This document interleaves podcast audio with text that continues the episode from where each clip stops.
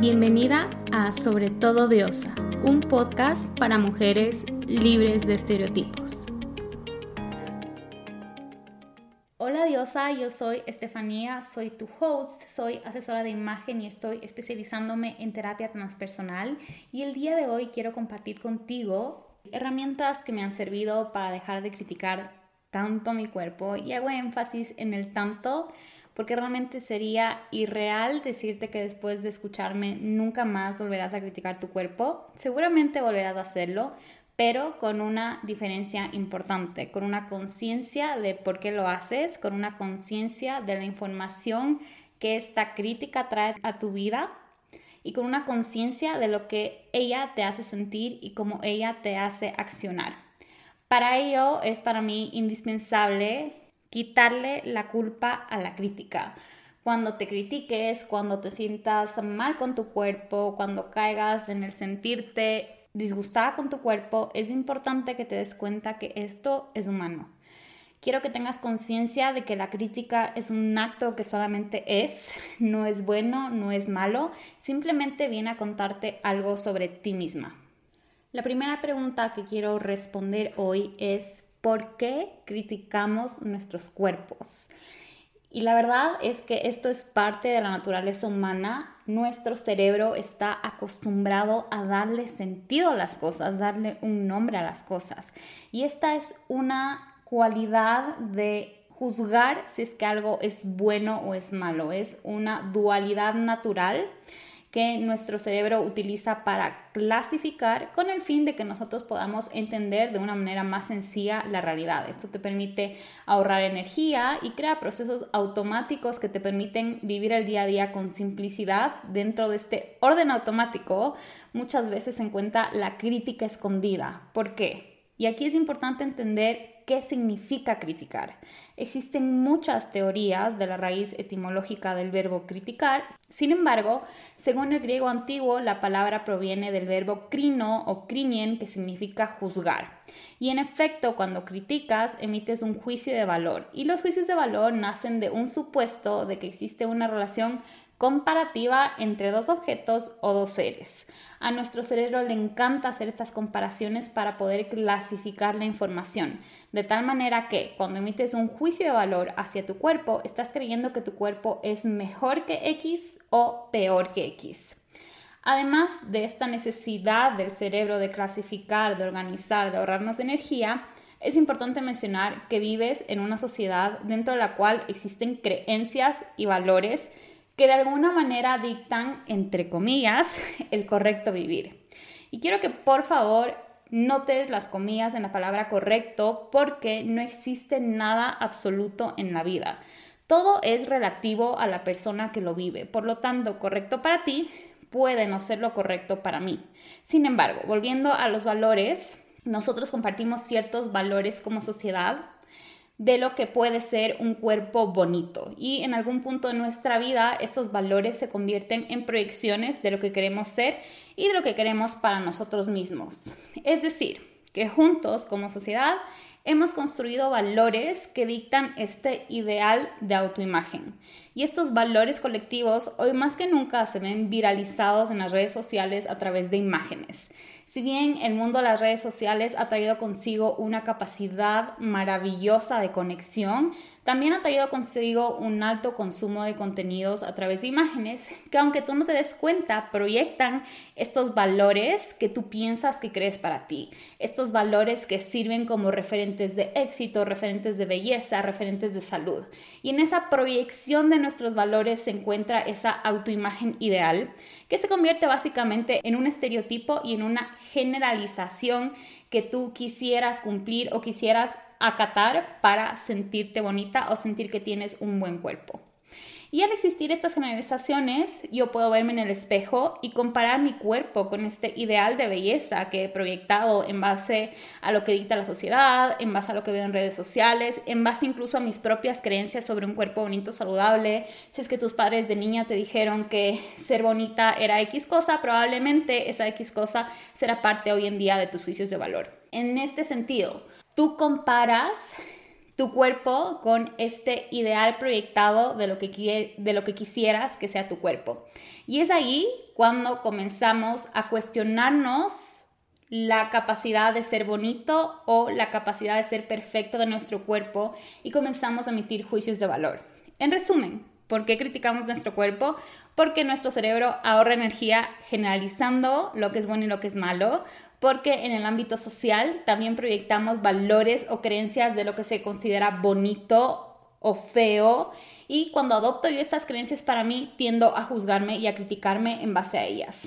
Por lo tanto, es súper importante que hoy por hoy notes estos juicios de valor y los reconozcas, porque esos juicios de valor te dan mucha información sobre tus expectativas y tus proyecciones, tus proyecciones de lo que es ser bonita. ¿Y por qué es importante notar estos juicios, notar estas idealizaciones? Es importante porque cuando estás idealizando demasiado te pierdes la oportunidad de disfrutar lo que tienes, de vivir tu realidad, de conectar con tu cuerpo. Cuando estás buscando cambiar tu cuerpo constantemente, cuando estás buscando hacer dieta constantemente para hacer X talla, estás perdiéndote el disfrute de tu cuerpo como es hoy. Por lo tanto, es importante que notes cómo estos juicios de valor están guiando tu vida, están absorbiendo tu energía y no te permiten disfrutar el cuerpo que hoy tienes. Y bueno, ahora tú me dirás, Steffi, ok, entiendo que sea parte de mi naturaleza humana criticarme, entiendo que me critico porque tengo juicios de valor y proyecciones de valor respecto de mi imagen, que a veces no son mías, sino que son heredadas o que son prestadas por la sociedad. Ahora, ¿cómo puedo yo identificar si es que en efecto tengo una relación dañina con esta crítica, si es que mi piloto automático me está haciendo daño? Y esta crítica se vuelve realmente dañina cuando limita tu actuar, cuando no te permite llevar a cabo tus actividades diarias con enfoque, porque estás dándole vueltas en tu mente a esta autocrítica que básicamente no construye nada. Amanecí gorda, entonces no valgo. Mi piel está horrible, entonces no valgo. Tengo celulitis, entonces no valgo. Tengo panza, entonces no valgo. Y como consecuencia de estas creencias sobre tu cuerpo, te sientes insuficiente, te sientes desvalorada y en este estado de, entre comillas, estar disgustada con cómo te ves, buscas maneras fuera de ti para calmar ese malestar. Necesito un dulce, necesito ir de compras, necesito tomarme un cóctel, necesito hacer más ejercicio, necesito hacerme la lipo, necesito que mi esposo me diga que estoy bonita, necesito que mi mamá me diga que soy linda, etcétera, etcétera, etcétera. Estás buscando fuera de ti porque todas estas acciones son superficiales y realmente no te están ayudando a gestionar tu emoción, a gestionar tu crítica. Simplemente son como un alivio para taparla y evadirla, pero son un alivio momentáneo. Y no te sientas culpable, poco nos han enseñado a lo largo de nuestra vida sobre la gestión emocional. Por lo tanto, el momento en el que tú te des cuenta de que te estás criticando, nota qué te quiere decir esta crítica y de dónde nace antes de que desencadene en estas emociones de frustración, de miedo e ira y antes de evadirlas con estas acciones superficiales. En este sentido, es súper importante que en el momento que veas que te autocriticas, hagas una pausa y entiendas de dónde viene esa crítica, por qué me critiqué, por qué me estoy sintiendo así. Y para entender esto es importante que sepas cómo se generan estas emociones que yo las llamo contractivas. Son emociones que no te expanden, son emociones que te pueden dar sensaciones de miedo, sensaciones de ansiedad y sensación de tristeza. Y estas emociones con respecto de tu cuerpo pueden nacer primero con un pensamiento, pienso que estoy fea, luego con un sentimiento, siento que estoy fea y siento tristeza y luego siento ira y siento frustración y en base a esa sensación, a esa emoción, acciono. Me como una caja de galletas para evitar sentirme así y que el dulce me dé alegría. Esta fue una cadena de un pensamiento de autocrítica, un sentimiento a raíz de este pensamiento y una acción evasiva a raíz de este pensamiento y de esta emoción para evadir lo que estoy sintiendo. Entonces, en orden, primero nace el pensamiento, que viene de una creencia, ya sabes, viene de una creencia, de unos valores, y luego de ese pensamiento nace una emoción, y luego de una emoción nace una acción. La clave está en gestionar el pensamiento y gestionar la emoción antes de que tú generes una acción de evasión para que puedas liberar la emoción de tu cuerpo. Y ahora tú me preguntarás, Steffi, y cómo gestiono estos pensamientos y estas emociones, cómo los saco de mí. Y la verdad es que la respuesta está en desidentificarte de estas emociones y estos pensamientos. ¿Y qué quiere decir esto? Cuando yo me desidentifico del pensamiento y me desidentifico de la emoción, me doy cuenta que no soy lo que pienso y tampoco soy lo que siento. Simplemente mis pensamientos son y mis emociones son. Ese pensamiento de decir o de pensar soy fea simplemente es una información de tus creencias y tus valores en ese momento, pero no son lo que eres. El pensar que eres fea no equivale a que eres fea. El momento en el que tú te desidentificas de tu pensamiento, entiendes que primero no eres lo que piensas y puedes apreciar lo que piensas de una manera más objetiva. Y tú me dirás, Steffi, pero ¿cómo esto de que no soy un pensamiento? Sí, no eres un pensamiento porque tu pensamiento no tiene la capacidad de darse cuenta de que está pensando. Tu pensamiento no tiene la capacidad de sentir o actuar como la tienes tú. Tu pensamiento solo es un pensamiento y te da una información sobre tus valores, tus juicios y tus creencias. Segundo, necesitas reconocer tu emoción y permitirte sentir. Hay veces que pensamos que ciertas emociones son negativas. Entonces, si es que me siento triste, soy una persona triste. Si es que me siento frustrada, soy una persona frustrada. Y esto, entre comillas, es malo. Y aquí necesitas desidentificarte de tu emoción. Si te sientes triste, no eres una persona triste, eres alguien que está teniendo una emoción de tristeza pero eso no significa que seas triste. Entonces date cuenta de que esta emoción que estés sintiendo no equivale a lo que eres. Y al notar que no eres tu emoción, al igual que el pensamiento, puedes tratarla de una manera más objetiva. Ok, me estoy sintiendo triste. ¿Por qué? ¿Qué me está contando esta tristeza? ¿Cómo puedo yo solucionar esta tristeza desde la raíz que la generó? Y aquí te puede sonar tal vez un poco complicado de entender, pero el momento en el que tú te abstraes de tu realidad y te vuelves un testigo de tu realidad, puedes apreciar soluciones simples que te ayudan a liberar tus emociones. Y con este darte cuenta de que no eres lo que piensas y no eres lo que sientes, lo más importante que quiero que te lleves es que la manera de gestionar tus pensamientos de crítica y las emociones derivadas de esos pensamientos de crítica es mirando hacia adentro. Nunca, nunca mirando hacia afuera. Desde un punto de vista objetivo, tú puedes mirar hacia adentro y ver, ok, me estoy sintiendo fea, ¿por qué Estefanía está teniendo estos pensamientos? ¿Por qué Estefanía está teniendo estas emociones? Y una de estas muchas maneras de autoobservarte y de convertirte en testigo de tu realidad es la autoobservación meditativa. En mi experiencia muy personal, la autoobservación meditativa me ha ayudado a darme cuenta de ciertas cualidades que hay detrás de mis pensamientos de autocrítica y de mis emociones derivadas de esos pensamientos. Por ejemplo, he notado que las emociones de frustración o de ansiedad que siento al autocriticar mi cuerpo me entregan una información valiosa de que sigo siendo humana, perfectamente imperfecta, de que todos los días sigo aprendiendo y todos los días tengo aún que trabajar en fortalecer los valores que alimentan mi autoestima, los valores que yo permito que sean parte de mis creencias. También he notado que hay ocasiones en que la crítica a mi cuerpo, de hecho, no tiene nada que ver con mi cuerpo. He notado que muchas veces cuando estoy bajo estrés me pongo muy autoexigente y esa autoexigencia toca el nervio de la perfección y el nervio de la perfección se proyecta también hacia mi imagen. Y finalmente he notado que en muchos casos me autocritico para parecer más humilde o más accesible con otra persona, es decir, que me autocritico para socializar y establecer temas de conversación muchas veces con otras mujeres que yo asumo que en algún punto se sentirían igual que yo respecto de su cuerpo.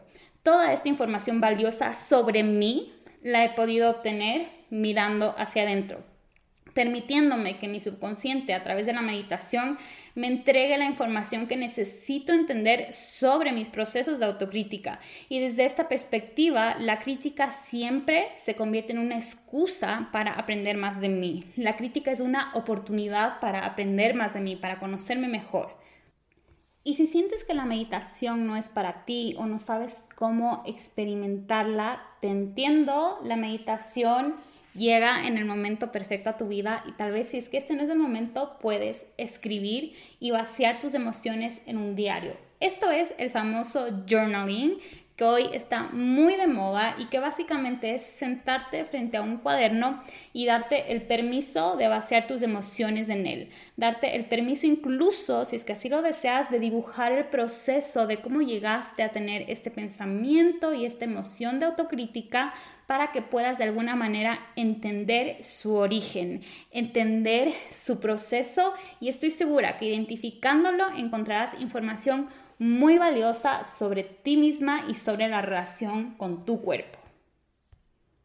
Así que mi querida diosa, espero que en este espacio hayas encontrado información valiosa para dejar de criticar tanto tu cuerpo, para entender que la crítica es normal, pero que hay veces que sí puede limitarte, para sacarle provecho a esos momentos de crítica aprendiendo de ellos y para entender que no eres tus pensamientos ni tus emociones derivadas de esa crítica. Y asimismo aprender a gestionar las emociones que te trae la crítica de una mejor manera. Haz que una de tus metas de este año no sea solo criticarte menos, sino amarte más, disfrutarte más, conocerte más y cultivarte más. Si es que eso es lo que quieres para ti, he creado mi programa Círculo de Diosas, que es un espacio para conectar contigo, con tu feminidad, con tu creatividad, a través del color y el estilo personal. Es un espacio que he diseñado para que puedas aprender a reconocer lo valiosa que eres hoy, lo valioso que es tu cuerpo hoy y puedas amarte sin condiciones. En mi programa Círculo de Diosas te acompaño no solamente a gestionar las emociones de autocrítica, sino que es un mapa completo seis semanas en el que te liberas de los juicios que tienes hoy contra tu cuerpo, en el que puedes reconocer tus fortalezas y manifestarlas de una manera única y congruente a través del color y tu estilo personal. En Círculo de Diosas vas a aprender técnicas avanzadas para sentirte cómoda con tu cuerpo y con tu estilo, manifestando siempre tu esencia al vestirte. En el círculo de diosas aprenderás a través de tu estilo personal a crear los cimientos para mejorar la relación con tu cuerpo mientras conectas con tu feminidad y aprendes a vestirte para ti. Este año, mi querida diosa, quiero que dejes de sentirte frustrada con tu cuerpo, quiero que dejes de vestirte para ocultar tu cuerpo, quiero que dejes de hacer ejercicio para cambiar tu cuerpo, quiero que dejes de alimentarte para bajar de peso, quiero que dejes de sentir que nada de lo que tienes en tu closet te queda bien y quiero que puedas realmente sentir un amor y un respeto profundos y verdaderos hacia ti misma y hacia tu cuerpo y reconozcas lo que amas de ti y lo que amas de él. Quiero que disfrutes vestirte para resaltar lo que amas de ti. Quiero que disfrutes hacer ejercicio por amor a tu cuerpo. Quiero que disfrutes alimentarte con intención y con gratitud. Quiero que tengas un closet que represente tu esencia divina y perfecta y que tengas en él un espacio para crear outfits que te representan outfits que te emocionan, outfits que te conectan con tu creatividad y tu feminidad. Si quieres aceptarte como eres y vestirte para ti, libre de estereotipos, puedes desde ya reservar tu cupo para el Círculo de Diosas. Todas aquellas mujeres que me escuchan en este podcast van a tener un descuento muy especial por inscripción temprana. Así que contáctame en el link que te dejo debajo para que gestiones la reserva de tu cupo. También puedes visitar mi, mi, página web, que te dejo el link aquí para que tengas más información del programa, o escribirme un mensaje directo por Instagram. Instagram es arroba Estefanía Estebardellini, te voy a dejar el link aquí debajo. Todos los links para contactarme están aquí debajo en el texto y si es que tienes alguna duda ya sabes que estoy disponible para ti. Comenzamos Círculo de Diosas en enero del 2021 y voy a estar demasiado emocionada de conocerte y de tenerte ahí y de acompañarte a mejorar la relación contigo misma a través de tu estilo personal.